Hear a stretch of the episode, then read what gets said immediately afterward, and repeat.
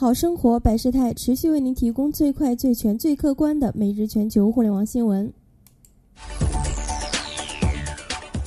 阿里巴巴 CEO 由张勇接任，一线业务总裁全为七零后。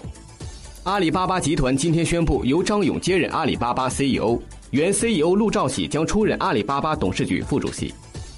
二零一三年一月，马云辞任阿里巴巴集团 CEO，并将接力棒交给陆兆禧。张勇此前的职位是阿里集团 COO，为二十七名合伙人之一。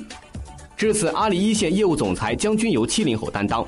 据了解，阿里所有管理者中，八零后管理者占比过半，达到百分之五十二；七零后管理者占比达百分之四十五。